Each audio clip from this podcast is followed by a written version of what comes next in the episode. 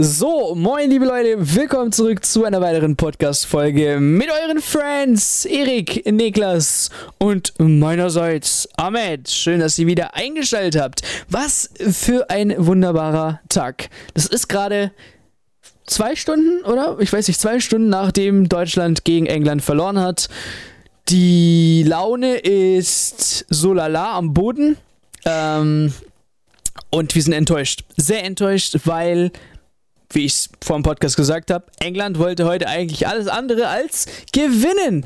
Die Inselaffen stellen doch tatsächlich fünf Abwehrspieler auf. Fünferkette, meine lieben Freunde. Die haben gedacht, Deutschland läuft mit zehn Messis und nochmal ein Cristiano Ronaldo auf.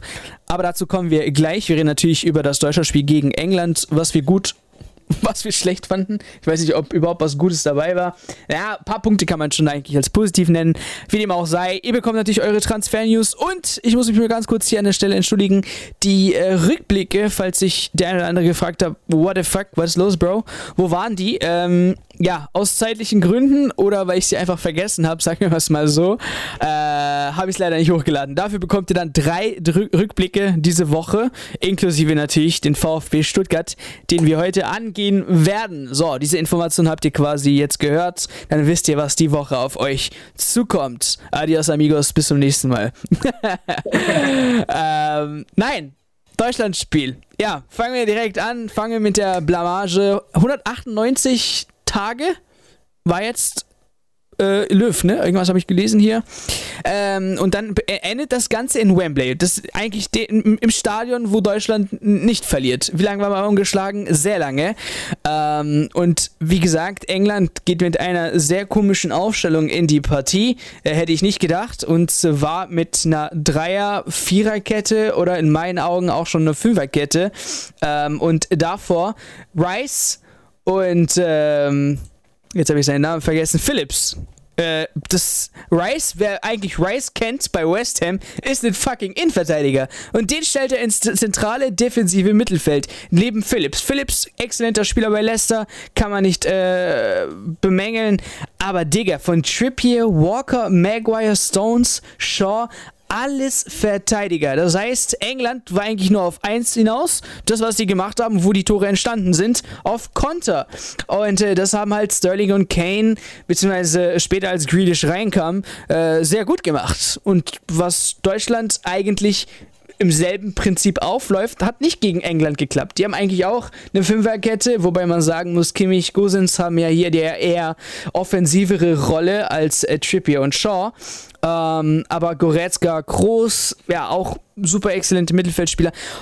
Das hat Deutschland nicht geschafft, da durchzukommen. Ähm, und in meinen Augen, wie ich schon gesagt habe, England wollte meiner Meinung nach mit der Aufstellung eigentlich nur äh, mit einem 1-0 irgendwie durchkommen. Das war äh, quasi das Ziel von Southgate, wenn man sich sein Gesicht anschaut ist er überhaupt immer eigentlich ja, ideenlos. Er weiß nicht mal, was abläuft. Er weiß nicht mal wahrscheinlich, dass er gerade im Wembley gegen Deutschland spielt. Also wirklich wirre im Kopf. Und den Trainer, der so bemängelt wird von ganz England, dass er einen Jaden Sancho, dass er einen Mason Mount, dass er einen Grealish und und und auf der Bank lässt, dass er einen Foden auf der Bank lässt diesmal. Der schafft es, gegen Deutschland zu gewinnen, Leute. Nur damit ihr mal ganz kurz einen Überblick habt, warum ich mir gerade hier fast ausraste. Also das geht mir richtig auf die Eier. So, und dann hast du eine deutsche Elf, die in fucking Werner da vorne aufstellt. Was soll er machen? Was hat Jogi Löw gesagt? Ja, der äh, wird die Bälle, die in die Tiefe kommen, äh, sehr ausnutzen und mit seiner Schnelligkeit wird er ja, England schwindlig spielen. Leute, wann war das letzte Tor von Timo Werner für Deutschland? Kann sich einer in den, in den nächsten drei Sekunden daran erinnern, wann Timo Werner das, das Tor für Deutschland geschossen hat? Kann es bitte jemand sagen? Ich glaube nicht. Der tut ein Emre Can in der 83. Minute rein. Leute, zu dem Zeitpunkt haben wir 2-0 zurückgelegen. Ich weiß nicht, was er da. Hat er Emre Can verwechselt? Gibt es irgendeinen Spieler auf der Bank, der ähnlich aussieht wie Emre Can? Ich glaube nicht. Und dann ein Leroy Sané in der 87. Minute. Der Typ will mich doch verarschen. Der Typ will mich doch verarschen. Es ist echt ein Witz gewesen, dass Deutschland gegen England in so eine Situation rausfliegt, dann Thomas Müller. Herzlich willkommen zurück, Bro, in der Nationalelf. Aber hey, wie wär's auch mal mit Tore schießen? Löst 1 gegen 1 gegen fucking Pickford und der springt schon auf die linke Seite. Also von, von Pickford aus die linke Seite. Und die rechte Seite ist frei und er schafft es trotzdem, den Ball daneben zu kriegen. Das ist doch die Chance gewesen, Thomas Müller zu zeigen, ja, mein, mein, mein Comeback hat sich gelohnt. Oder nicht? wollt ihr auch, wollt ihr auch rauslassen, was ihr in, was ihr in euch habt? Du hast dich sehr gut in Rage geredet, muss man wirklich sagen. Erstmal, du hast, glaube ich, am Anfang gemeint, 198 Spiele unter Yogi Löws Leitung, jetzt meine ich mittlerweile. Und äh, Phillips spielt bei Leeds, nicht bei Leicester. Äh, Leeds, sorry, sorry, ja, Leeds, Leeds. Nicht. Aber ich finde, ich kann dir schon größtenteils sehr, sehr zustimmen, weil ich fand auch, natürlich, Niklas wird jetzt gleich das Gegenteil sagen, ich finde auch so eine, so eine Fünferkette, ja, das ist halt System auf System, obwohl die Deutschen halt mit Großens und Kimmich zwei offensiv denkende Spieler haben, während ein Shaw und ein, äh, wir nochmal auf der rechten Seite, äh, Trippier, ja, Trippier. Ja, das sind für mich jetzt eigentlich eher, die können natürlich auch offensiv, aber für mich sind es eher die Außenverteidiger in der Viererkette. Und ähm, ja, mit Rice und mit Phillips, das sind, sind eigentlich auch eher, das sind halt sehr, sehr zentrale Leute, die auch eher. Ja, ja, wer das Spiel gesehen hat, sorry, dass ich dich hier unterbreche.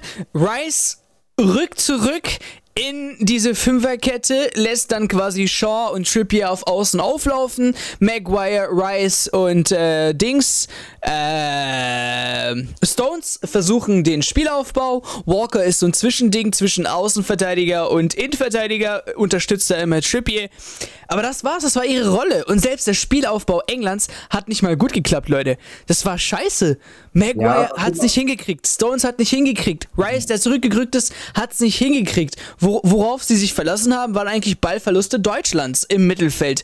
Und dann hat's irgendwie schnell, ist schnell funktioniert hier zu, zu, zu äh, Dings Sterling, der öfters auch in der ersten Halbzeit mal zwei, drei Spieler hinter sich gelassen hat durch seine Schnelligkeit. Ähm, aber ja, lächerlich. Und das Tor, das Tor, wenn ihr mal schaut, Rüdiger, der, der mir jetzt noch mehr auf den Sack geht, der hier die ganze Zeit auf Megaboss tut. Wie kann ein fucking Sterling an dir vorbeikommen und du umklammerst diesen Typen noch? Du umklammerst diesen Typen noch. Dann reiß ihn doch runter, wenn du ihn umklammerst. Lass doch einen Freistoß rausholen, okay? Die Engländer können eh nix, Alter. Freistoß davor hat auch nicht funktioniert mit äh, Trippier und Shaw war auch öfters. Dann macht es doch. Lass doch nicht durchspielen auf Grealish. Das ist auch, was mich ankotzt, dass da nicht konsequent durchgegangen ist. Und ey, wenn wir nicht Hummels hätten, dann wäre das eigentlich schon vorher äh, für mich entschieden. Also, also, das haben wir auch in der WhatsApp-Gruppe. Riesen Respekt. Hummels, sein Comeback hat sich für mich super gelohnt. Aber allein aus, wirklich aus dem Grund, dass Thomas Müller diesen fucking Ausgleich nicht geschossen hat, würde ich sagen, okay, also auf Thomas Müller hätten wir auch verzichten können. Ah, finde ich jetzt ein bisschen hart, ähm, was du jetzt davon gibst, aber es ist einfach, du warst jetzt gerade so im Modus, kann ich verstehen, größtenteils. Ähm, ich bin auch ehrlich gesagt nicht so der Freund von Southgate. Also, das hat mir bei der E, äh, nee, bei der doch bei der WM 2018 deutlich besser gefallen, wie das Ganze angegangen ist. Das war viel spritziger vorne und jetzt ja, also ich fand jetzt auch den Auftritt, generell auch die zweite Halbzeit, die ist so vor sich hergeplatschert. Das war so ein langweiliges Spiel eigentlich.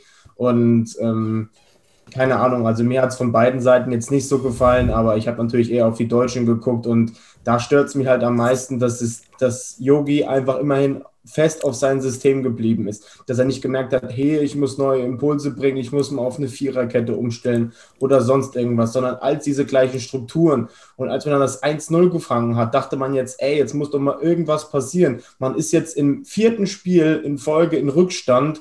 Das kann doch auch nicht sein. Das ist auch ein Zeichen, dass das ganze System auch nicht funktioniert. Klar, gegen Portugal hat es dann geklappt, aber Portugal, ja, da haben die anderen Mannschaften wie Ungarn oder jetzt die Engländer daraus gelernt, dass du einfach die Deutschen machen musst äh, dass die einfach den Ball, oder die Franzosen haben das gleiche Schema gemacht, hier gibt den Deutschen den Ball, die können eh nichts mit anfangen und wir verteidigen es einfach alles weg und dann ist gut. Und das haben die Engländer auch gemacht und haben dann einfach eiskalt die Konter gesetzt. Und deswegen war das auch absolut verdient, dass sie es gewonnen haben. Klar, ein Thomas Müller mit dem Ding würde er, glaube ich, beim FC Bayern machen, aber ja, war halt alles sehr unglücklich, aber letztendlich passt das einfach zu der gesamten Ära Löw. Da war jetzt dieses letzte letzte Spiel fand ich auch symptomatisch für den ganzen Turnierverlauf jetzt momentan. Und äh, ja, dass man ein kleines Hoch hatte, aber letztendlich ja, war das jetzt auch nichts wie, wie, wie, wie, würdet ihr aufstellen, wenn wir zum Beispiel jetzt mal auch Niklas äh, aus seiner Ansicht so, wenn wir sagen, Viererkette wäre vielleicht hier besser gewesen. Niklas kann ja noch aus der englischen Perspektive sprechen, der ist ja halb Brite, deswegen war er ja auch Gerne, gerne, gerne, klar, auf jeden Fall. Aber, aber, aber ja, ja, ja, weil, weil, weil in meinen Augen, wie wir eigentlich im letzten Podcast gesagt haben, und wer das nicht glaubt, vielleicht mal zurückgehen, einfach mal zuhören, war in unseren, also aus meiner Sicht, die Dreierkette gegenüber Teams, speziellen Teams, wie zum Beispiel Portugal, ideal gelegen, okay? Du hast außenstehende Verteidiger, die eben nach vorne mit attackieren und somit äh, quasi immer Platz frei haben, weil Offensivspieler bei Portugal defensiv nicht unbedingt die besten sind. Das heißt, du hast einen Gosens oft frei gehabt oder einen Kimmich oft frei gehabt, weil das Verschieben ist schwer, wenn man nur eine Viererkette hat. So, jetzt kopiert aber eine Mannschaft eins zu eins deine Taktik. Wieso? Also und kopiert eins zu eins seine Taktik und will nur mit drei Spielern angreifen. Saka, Kane und Sterling. Das heißt, theoretisch könntest du mit einer Viererkette dich eigentlich nur auf drei offensive Männer konzentrieren.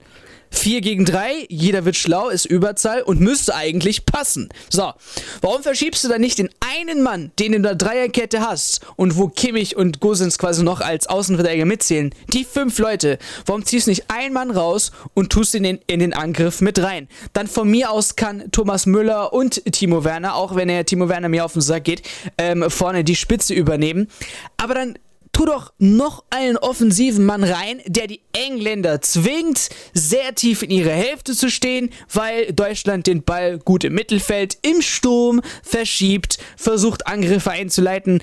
Aber indem du dich zwingst, nur mit Werner, Havertz und Müller anzugreifen, finde ich viel zu wenig. Klar, Goretzka musste sehr oft hinten wie ein Groß die Bälle rausholen. Was nützt es ein Goretzka, wenn er hinten ist? Es nützt gar nichts. Goretzka gehört irgendwo mit vorne mit dabei, neben Müller.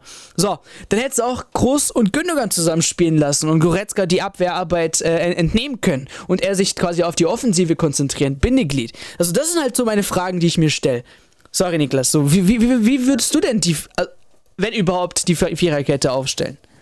Ja, dann fange ich erstmal mit den, mit den Deutschen an, was du jetzt gerade gesagt hast. Ähm, ja, für mich war es äh, von Anfang an eine Sache, dass ich halt bei den Deutschen zwei Problempositionen halt ausgemacht habe. Das eine ist halt einfach die Sechserposition, weil für mich ist Deutschland im zentralen Mittelfeld sehr, sehr stark aufgestellt, hat aber einfach keinen Abräumer oder so, der einfach vor der Abwehr für Klarheit sorgt.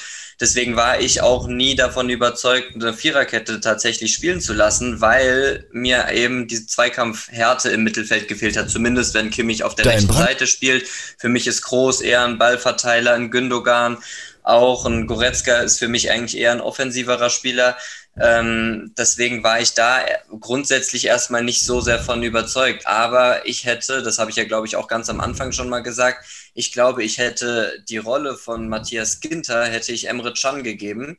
Nicht, weil ich Emre Can für den besseren Spieler halte in der Innenverteidigung, sondern weil du mit ihm einfach viel mehr Variabilität hast. Weil für mich ist Emre Can der einzige Spieler im deutschen Kader, der für mich ein klassischer Sechser ist, der einfach vor der Abwehr Tabula Rasa macht und eben Leute wie äh, Groß, Gündogan, Goretzka, wer auch immer da spielt, einfach entlasten kann, in der, dass die das mehr, mehr fürs Spiel nach vorne machen können und eben gleichzeitig einer ist, der, auch wenn es nicht seine stärkste Position ist, eben auch in der Dreierkette agieren kann, wenn man eben aus einer Dreierkette heraus spielen möchte, wie gegen Portugal. Da finde ich, wäre einfach mehr Variabilität drin gewesen. Deswegen hätte ich die Rolle tendenziell eher Emre Can gegeben als Ginter, der halt für mich einfach ein klassischer Innenverteidiger ist. Ähm, und ja, das zweite große Problem, was ich bei Deutschland sehe, das werden wahrscheinlich fast alle auch so sehen, ist einfach, dass man kein Zielspiel hat. Ich finde, mit dem System, mit der Dreierkette hat es wunderbar geklappt, äh, teilweise über die Außenposition durchzukommen. Ich will jetzt, weiß jetzt nicht äh, aus dem Kopf, wie oft das funktioniert hat, aber die Deutschen haben unzählige Flanken in diesen vier Spielen in die Mitte gebracht, äh, die teilweise auch alle ganz gut waren. Nur wenn du halt in der Mitte, egal ob da ein Thomas Müller ist, ein Serge Gnabry, ein Leroy Sané oder ein Timo Werner, wenn du die halt hast gegen Leute wie, ist jetzt egal, ob das ein Varan und ein Kimpembe bei Frankreich ist, ein Pepe und ein Ruben Diaz bei Portugal oder jetzt auch ähm, heute irgendwie ein Maguire und ein John Stones, da bist du halt immer unterlegen. Und wir haben ja auch kein Tor, wenn ich mich jetzt nicht ganz täusche, nach Flanken, die hoch in den Strafraum gekommen sind, gemacht. Auch gegen Portugal war das immer nur, wenn wir durchgebrochen sind und den Platz hatten, dass wir die Bälle flach reinbringen konnten. Und da verstehe ich nicht, klar, die, der Yogi Löw kann da jetzt auch nicht irgendwie sich einen Spieler aus dem, aus dem Hut zaubern, aber da verstehe ich nicht, warum Yogi Löw so lange an diesem einen Spielsystem hängen geblieben ist und gesagt hat, immer wieder, wir probieren es wieder mit einer Flanke und wieder mit einer Flanke und wie, das hätte ich in jedem Spiel nach zehn Minuten gesehen, dass das nicht funktioniert. Hörst du uns noch, Bro? Ja, ja, sorry, sorry, ich habe mit meinem äh, Bro geredet. Okay, jetzt bin ich wahrscheinlich hier abhanden gekommen, so, oder? Hörst, hast du uns gehört, oder? Ich, ich habe dich die ganze Zeit gehört, ja. Okay, dann ist alles gut. Ja, und das ist halt eine Sache, die ich, die ich nicht verstanden habe. Und zum Spiel heute, für mich war das heute eigentlich ein Duell zwischen den sturen Trainern bei dieser EM, äh, was mir so, oder hatte ich so vor dem Spiel den Eindruck, Jogi Löw sehr festgefahren in sein System, sehr festgefahren auch in seine Startelf. Das Wort trifft ja. echt gut zu, merke ich gerade. Weil, weil, der hat, weil der hat, der hat, äh, ja, wie gesagt, extrem festgefahren. Er hat kaum Änderungen gemacht. Wenn er geändert hat, dann war es eher, dass er mal einen Müller rausgenommen hat, weil er eben angeschlagen war. Oder jetzt einen Gündogan, weil er angeschlagen war. Aber irgendwie gefühlt war das immer dasselbe. Ähm, und bei, bei ähm, Southgate in England war es ja eigentlich auch das Gleiche. Er hat konsequent einen Jaden Sancho draußen gelassen. Er hat konsequent auch bei Nichtleistung einen Harry Kane gebracht. Okay, da hat er vielleicht auch nicht so viele Alternativen gehabt. Nicht nur Sancho. Sancho, Rashford, okay, Mason Mount, äh, Henderson. Habe ich gar nicht gewusst, dass er überhaupt dabei ist, Dicker. Als er eingewechselt wurde, ja. dachte ich so, okay, Henderson ist da. Grealish, ja. Foden, ja, Be Bellingham ist zwar jung, ja, aber besser im Mittel Mittelfeld meiner Meinung nach als Rice, aber okay, das ist auch nur meine ja, Meinung. Aber, aber ich, muss, ich muss halt sagen, für mich hat halt von diesen zwei sturen Trainern heute Southgate, das, was du vorhin gesagt hast, die wollten überhaupt nicht gewinnen, das fand ich, das meinte Erik wahrscheinlich auch, dass ich da ein bisschen andere Meinung zu habe.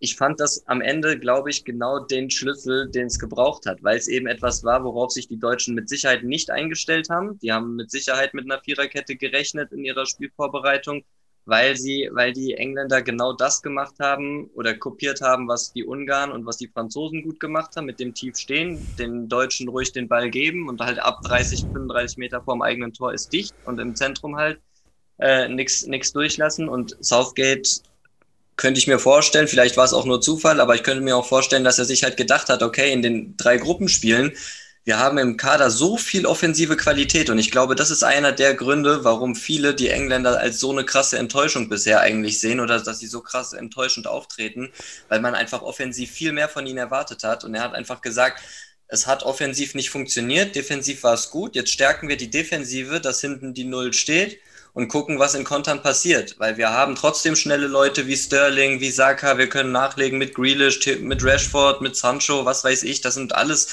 äh, Leute, die ein gewisses Tempo mitbringen und eine gewisse Technik eben auch für Kontersituationen.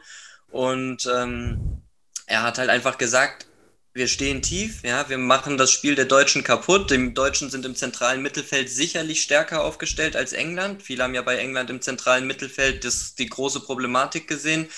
Ähm, und wir haben einfach gesagt, dadurch, dass wir es sehr kompakt halten, versuchen wir eben diese technische Überlegenheit der Deutschen halt einfach denen zu nehmen.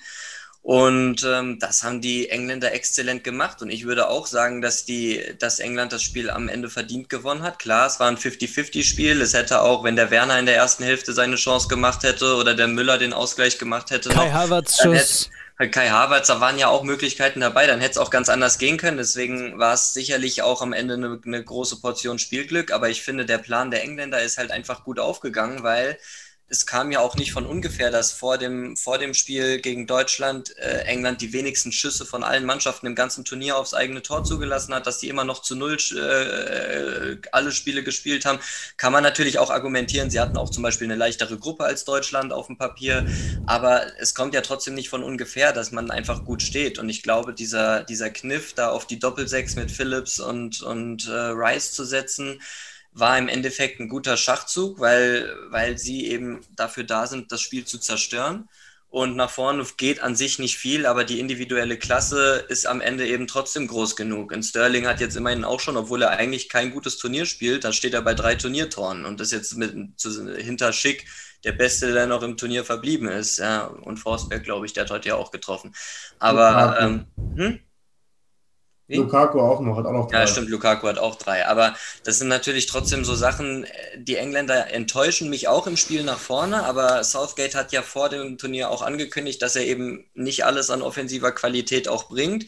Dass er zum Beispiel so stur ist und einfach einen Jaden Sancho konsequent verweigert, kann ich auch überhaupt nicht nachvollziehen. Ich bin auch definitiv kein Freund von Southgate.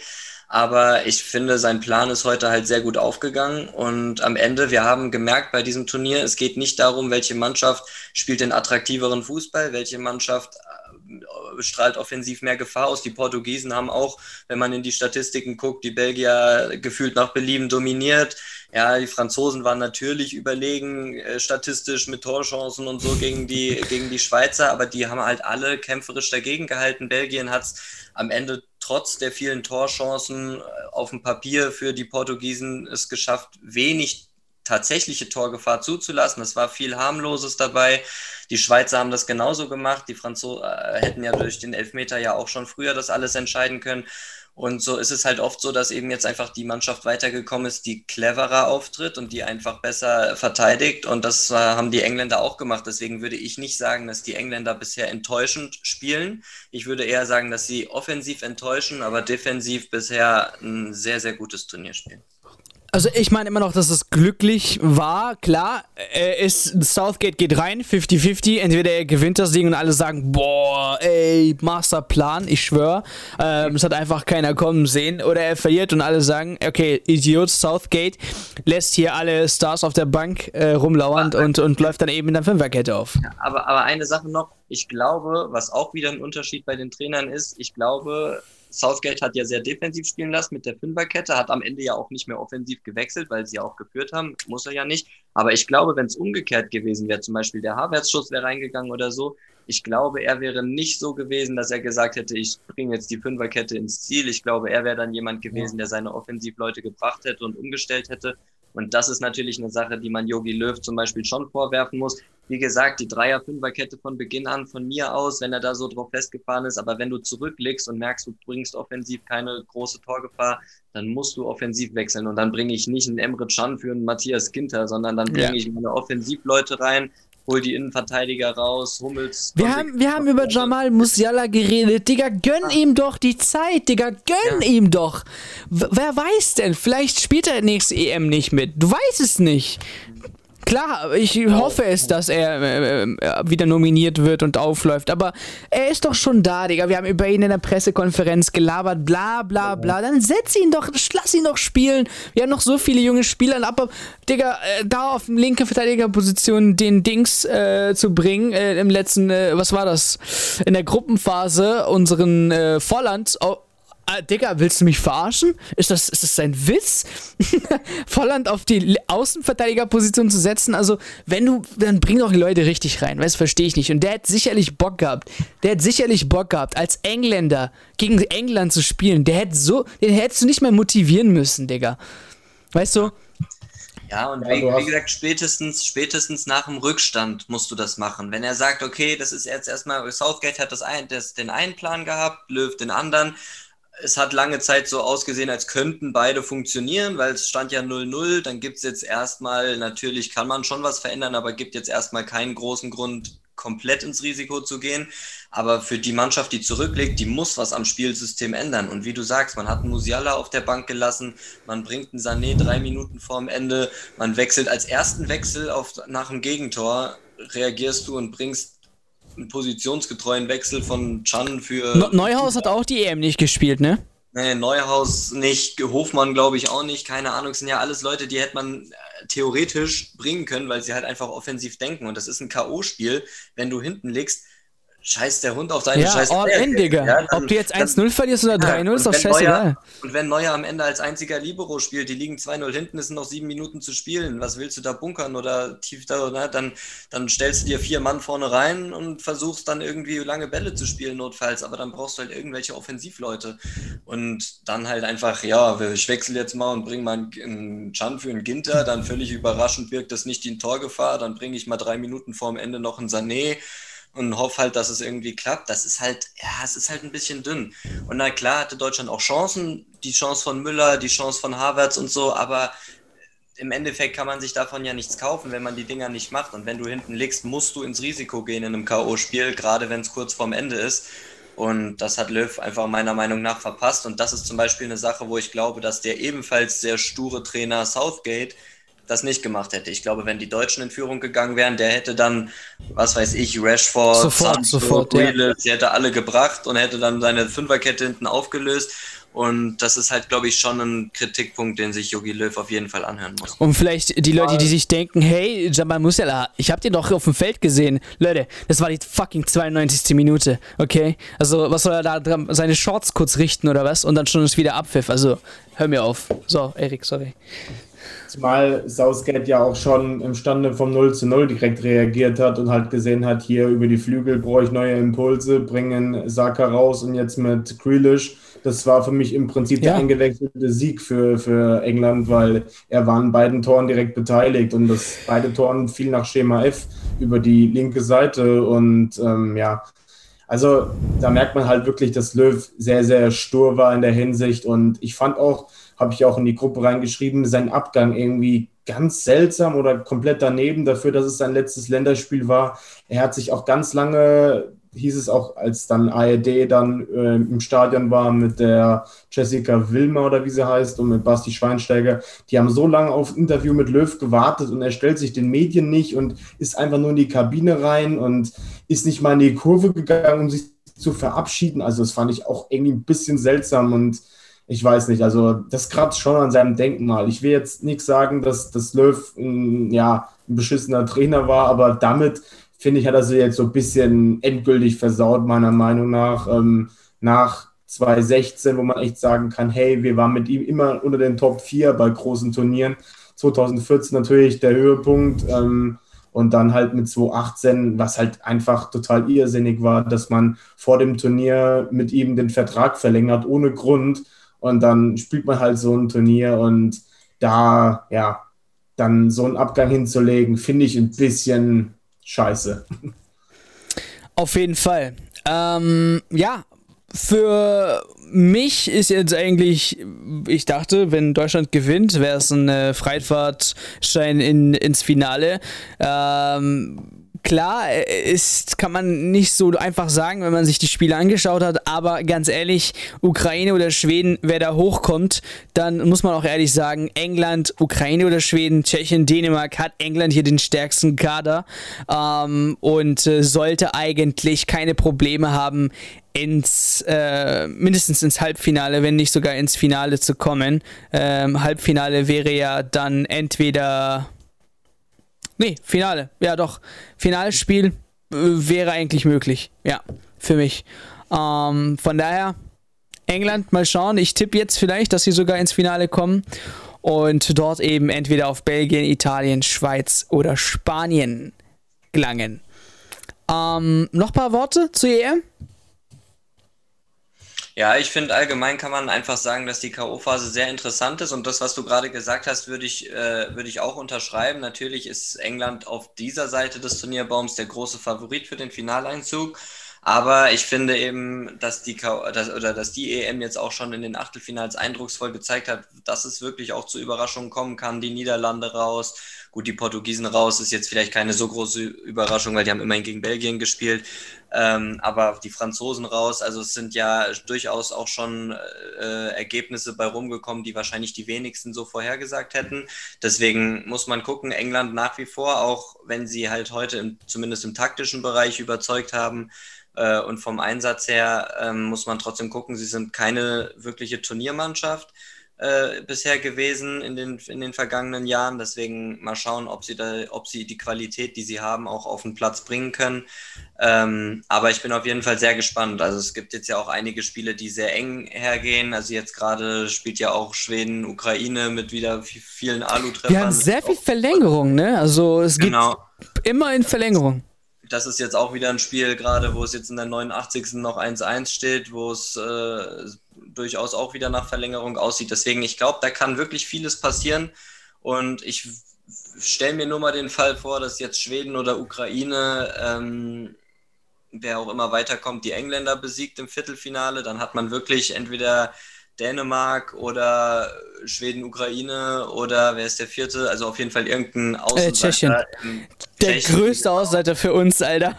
Genau. Leute, wir haben echt gedacht, die fliegen der Gruppe raus. Da sind sie doch einfach im Viertelfinale und haben noch eine Möglichkeit, ins Halbfinale zu kommen. Genau, das heißt, einer, wer, wer auf dieser Seite vom Turnierbaum schafft, die Engländer zu schlagen, dann sehen wir auf jeden Fall im Finale eine, eine Mannschaft, die wahrscheinlich die allerwenigsten dort gesehen hätten. Ja, auf jeden Fall. Ähm, äh, Gary Lineker ähm, hat seinen Spruch ähm, The German Always Win jetzt offiziell als äh, äh also beerdigt, kann man sagen. Ähm, hat ja der, der Spruch kam ja, als äh, Deutschland gegen England das letzte Mal knapp weitergekommen ist mit diesem Tor äh, von Lampard, was nicht zählte. Und äh, da hat Gary Lineker damals kommentiert und äh, am Ende, glaube ich, gesagt, dass die Deutschen immer am Ende gewinnen. Ähm, hat er jetzt auf Twitter gepostet, dass der jetzt der Spruch für ihn offiziell beerdigt wurde. Also Leute, wir müssen uns hier einiges anhören. Deswegen bin ich sauer, Alter. Es kann doch nicht sein hier, dass wir uns. Glaub, nach 55 Jahren oder sowas gewinnen die Engländer mal einem K.O.-Spiel gegen die Deutschen. Also. Yeah. Und das mit einem mit einem Abgang von Löw, das ist einfach symptomatisch, finde ich, ehrlich gesagt. Also. Ja. Aber was ich noch sagen wollte, weil du ja eben schon oberflächlich auf die ganze EM gesprochen hast. Ich finde einfach gestern die Schweiz hat gezeigt, wie wichtig ein funktionierender Neuner ist gegen die Franzosen. Mit dem Seferovic oder später mit dem Gavranovic, als er reinkam. Das haben halt die Deutschen eben nicht. Und, äh, Ein Kopfballstarker äh, Neuner, also. Der die Flanken verwerten kann. Und das hat ja Sandro Wagner auch vermehrt gesagt. Du musst mit, mit Flanken kommen über die Außen, mit halbhohen Dingern, der dann wo der Strafraumstimme dann einfach nur noch den Kopf hinhalten muss und dann hast du im, im Prinzip schon deine Torgefahr gegen die Franzosen, um sie irgendwie zu brechen. Und das war gestern auf jeden Fall der Schlüssel zum Erfolg. Und ja, also ich bin mal gespannt, was Hansi Flick jetzt die nächsten Monate, kann man ja schon fast sagen, weil das ist ja, die nächste WM ist ja in anderthalb Jahren, was er bis dahin auf die Beine stellt. Und ich könnte mir echt vorstellen, dass er zum Beispiel aus der U21 den Lukas Metscher hochbringt. Der ist ja auch jetzt gerade bei vielen Vereinen im Gespräch.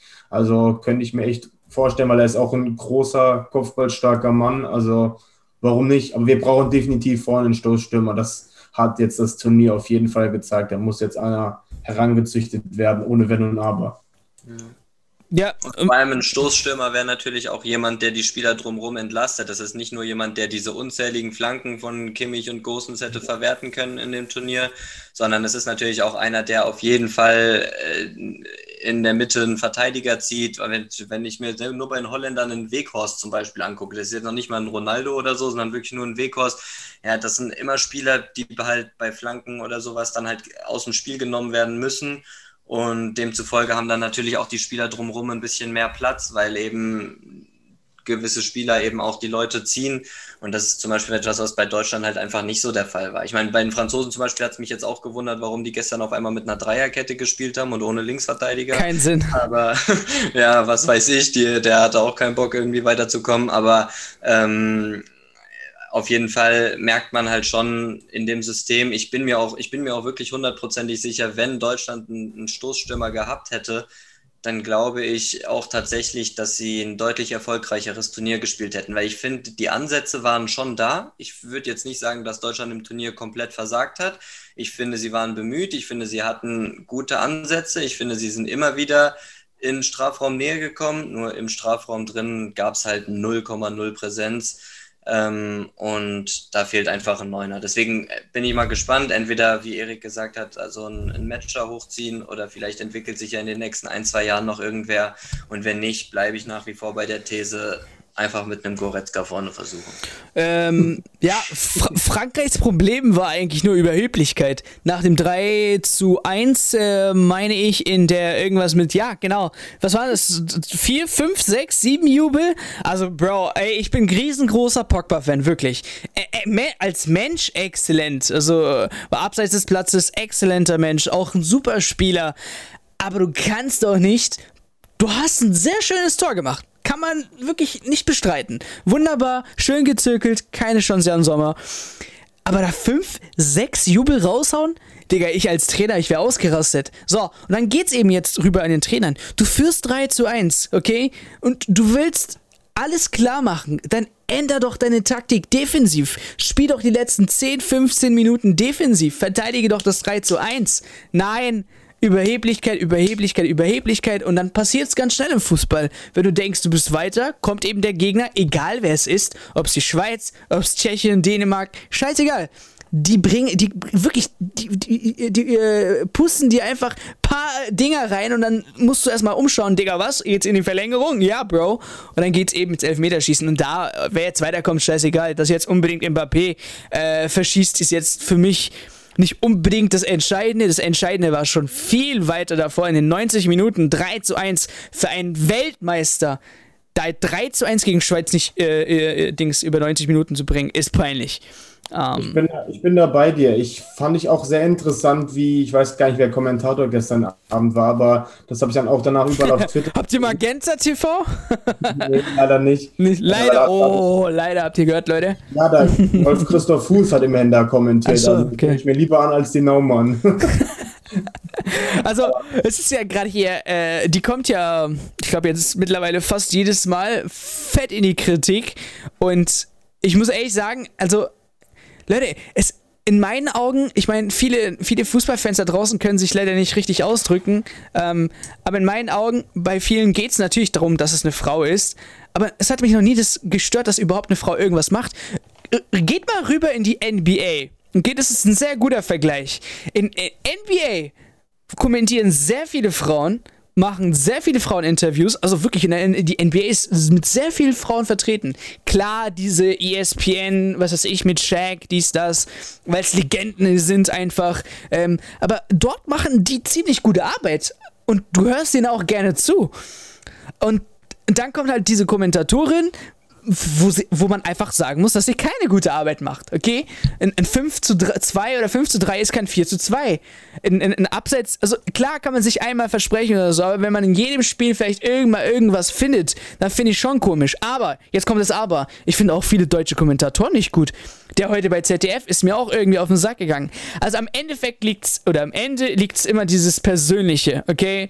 Was, ja. was bevorzugt man? Ich glaube, ich als Araber äh, wenn ich euch den arabischen Kommentator da vorstelle, würdet ihr austicken. Der atmet nicht, weil der ist kontinuierlich am Labern und Labern und das geht mir persönlich auch auf den Sack. Also es hat wenig eigentlich hier mit Mann und Frau zu tun. Man muss einfach mal sagen, wenn jemand keine gute Arbeit macht, er macht halt keine gute Arbeit. Fertig aus Ende. Ja, ich finde auch. Was ich eben genau noch sagen wollte, was ich eben noch sagen wollte bezüglich Frankreich-Schweiz, also ich habe schon irgendwie gerochen, als es in die Verlängerung ging, weil wie Petkovic seine Jungs eingeheizt hat, während ein Deschamps mit Pogba da lange diskutiert hat, wie man jetzt aus dem 3-1 noch ein 3-3 machen kann. Und die waren gefühlt noch bei ihrer Führung im Kopf und wenn, wenn, du mit so einer Einstellung da die, die Verlängerung angehst, das war ja auch, die Franzosen hatten kaum Chancen in der Verlängerung oder generell, also natürlich der Command kurz vor Schluss noch, aber dann weiß ich nicht, also das war ja, schon... Ja, Pogba hat schon gejubelt, als ob er durch wäre. Ja, ja, genau. Und dann halt die Situation im Elfmeterschießen ist dann einfach dann symptomatisch, dass halt ein Mbappé das Ding halt dann auch noch verkloppt, weil ja, der umjubelte Stoßstürmer, den alle so feiern momentan. Ja, für den Jungen tut es natürlich ex wirklich extremst leid, aber ja, ich finde generell, ich die Franzosen sollen mal von ihrem hohen Ross runterkommen. Das sind sie jetzt, genau wie wir Deutschen wieder, nachdem wir, sage ich jetzt mal, die Mannschaft nach dem Portugal-Spiel ein bisschen gehypt haben. Aber ja, im Prinzip kann man froh sein, dass man irgendwie die K.O.-Phase in der Gruppe erreicht hat. Und ja, es ist echt krass, ne? Also die, äh, es ist ja. Alle jetzt draußen aus der Gruppe. Alle raus und die Truppe, ich hätte nicht wirklich annähernd gesagt, okay, Portugal vielleicht, weil meiner Meinung nach ist einfach vorbei. Also wenn, wenn Portugal wieder um Cristiano Ronaldo aufgebaut ist, dann hängt ja immer alles von Cristiano Ronaldo ab, okay? Da kann ein Bernardo Silva, da kann ein Bruno Fernandes, da kann egal wer so gut sein, wie er möchte, er ist nicht Mittelpunkt des Spiels, sondern Cristiano Ronaldo. Alle Elfmeter, also der hat alle Tore geschossen, bis auf das von Guerrero, ne? Also wenn ich mich nicht irre. Nee, Jota hat auch noch eins gegen Deutschland. Oh, okay, sorry, Jota auch noch aber Jota enttäuschend zum Beispiel auch im letzten Spiel. Also, das ist es. Und, und, und wenn Ronaldos Ära jetzt dann auch, muss man ehrlich sagen, endlich in der Nationalmannschaft beendet ist, weil es ist immer dieses Privileg, auch mit Harry Kane jetzt. Ich weiß nicht, warum Harry Kane so ein krasses Privileg hat in der Nationalmannschaft. Du hast hungrige junge Stürmer auf der Bank und du setzt sie trotzdem nicht ein. Und wenn dieses Privileg endlich mal vorüber ist, dann hast du jetzt in Portugal meiner Meinung nach ausgeglichene Stars. Alle spielen Europas ja, Top-Ebene und ich finde jetzt nicht, dass ein Bruno Bruno äh, mehr wert ist als ein Bernardo Silva und äh, das sind einfach ganz viele gute Spieler auf der gleichen Höhe und das kann sehr gute Auswirkungen haben auf Portugal.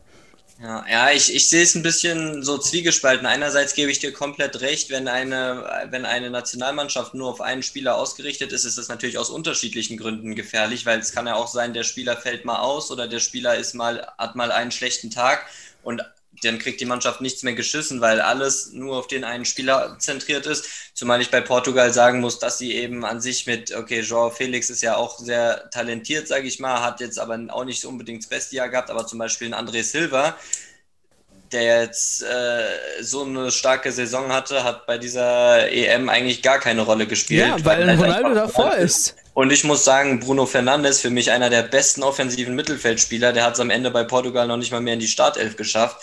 Äh, das sind natürlich schon Dinge, die, die ähm, ein bisschen erschreckend sind, sage ich mal. Auf der anderen Seite ist, muss man natürlich auch sagen, wenn man eben so jemanden hat, ich glaube zum Beispiel, wenn Deutschland so einen Ronaldo heute vorne drin gehabt hätte, der kann halt auch mit den Flanken oder so mal was anfangen. Der hat halt die individuelle Qualität.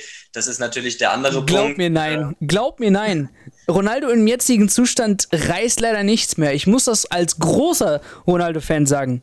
Ja, aber. Äh, individuelle, individuelle Zweikämpfe kriegt er nicht hin. Er kriegt kein schönes Eins gegen Eins. Er zieht nicht mehr die Spieler auf sich, schafft nicht mehr die Freiräume. Ja, Im Endeffekt, im Endeffekt, was ihm großartig nützt, ist, äh, seine Torgefährlichkeit, okay? Genau. Und das, und das, reicht ja in vieler Hinsicht schon aus. Zum Beispiel bei Deutschland.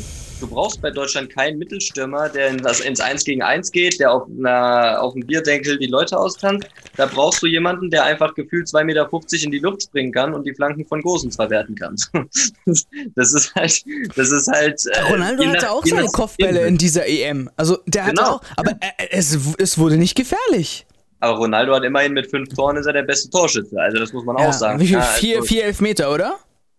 Äh, nee, zwei. Zwei, oder? Zwei? Niemals. Der hat in einem Spiel allein zwei Elfmeter bekommen. Ja, ja, genau, aber sonst hatte der doch keinen. Und im ersten Spiel. Gegen also, Deutschland war es kein Elfer. Also im ersten Spiel hat er Dings ähm, einen Elfmeter bekommen. Ah, gegen Ungarn, doch stimmt, da hat er auch noch einen, einen Elfmeter bekommen und einen normalen gemacht, mit Rafa da zusammengetrickst. So. Gegen Deutschland hat er nur ein normales gemacht. Gegen Deutschland hat er ein normales gemacht und dann das letzte Spiel äh, gegen Frankreich hat er zwei Elfmeter, oder? Ja, ja, ja doch, zwei. zwei. Ja, drei, drei Elfmeter, zwei normale. Ja, wunderbar. Nein, es, es, es, versteht mich nicht falsch. Leute, ich bin hier, also komplett, Ronaldo hat mein ganzes Leben äh, Dings äh, geprägt. Es ist einfach nur Tatsache, dass er eine, ja, eine Position übernimmt für jemand anderes, wo ich meiner Meinung nach sage, okay, den sollte man jetzt endlich den ja, Vorrang geben und Ronaldo sollte von der Nationalmannschaft zurücktreten.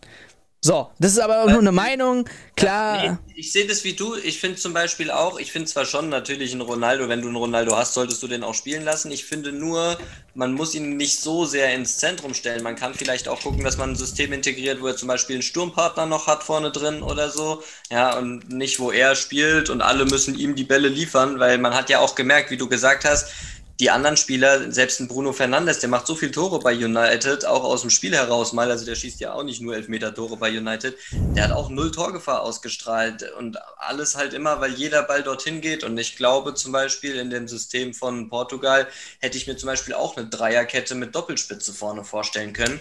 Ähm, da hätte halt vielleicht entweder ein Jota als, als Stürmer spielen müssen oder halt keinen Platz gefunden, aber dafür hätte ein Felix oder ein André Silva vielleicht nochmal ein ganz neues Spielelement reinbringen können.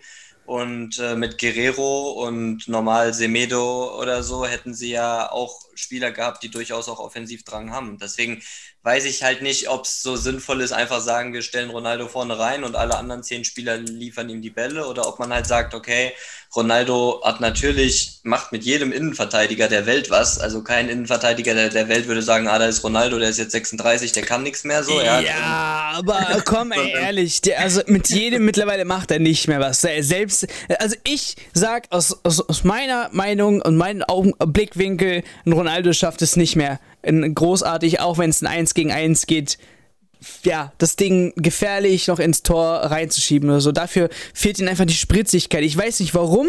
Er ist schnell, als wirklich als Athlet ist er schnell, aber dieses am Ball fehlt, ist einfach weg. Ist einfach weg. Ich weiß nicht warum. Deswegen zum Beispiel viele, viele sagen ja immer wieder, bei Portugal zum Beispiel hätte er auch über einen Flügel agieren können, weil man hat ja noch andere Stürmer. Oh, kannst vergessen, Flügel, Alter. Ja. Flügel ist gar nichts mehr für Ronaldo. Ronaldo ist einer, Ronaldo hat, bringt trotzdem noch eine krasse Physis mit, auch wenn er nicht mehr die höchste Endgeschwindigkeit vielleicht hat. Aber zum Beispiel, wenn ich mir überlege, was der für eine Sprungkraft noch hat, wie der manchmal. Ja, klar, das ist, ist da, was ich, wie ich ja. dir gesagt habe. Wirklich Torgefährlichkeit, schön und gut. Dafür musst du halt auch mit rechnen, er macht keine Defensivarbeit mit, geht nur noch äh, im Mittelfeld äh, aller Offensivmittelfeld und schaut. Die Situation mit ihm ist schwierig. Genau, stimmt. genau. Also, also du hast quasi einen Mann direkt weniger in was Verteidigen angeht. Wenn es in die Offensive angeht, ja, okay, dann kannst ja. du mit Ronaldo rechnen, dies, das. Er lässt einen Ball prallen. Pff. Ja, aber da musst du entweder Ball hoch rein, versuchen, Ball in den Strafraum zu kriegen und dann gibt es irgendeinen Elfmeter oder der Ball ist drin. So, das mal dazu. Das war zur EM. Okay, Episode ist vorbei. Vielen Dank fürs Zuhören. Bitte, bitte, bitte, bitte lasst unbedingt ein Review oder ein Abo da. Das hilft sehr diesen Podcast und vielen Dank nochmal fürs Einschalten. Bis zur nächsten Folge.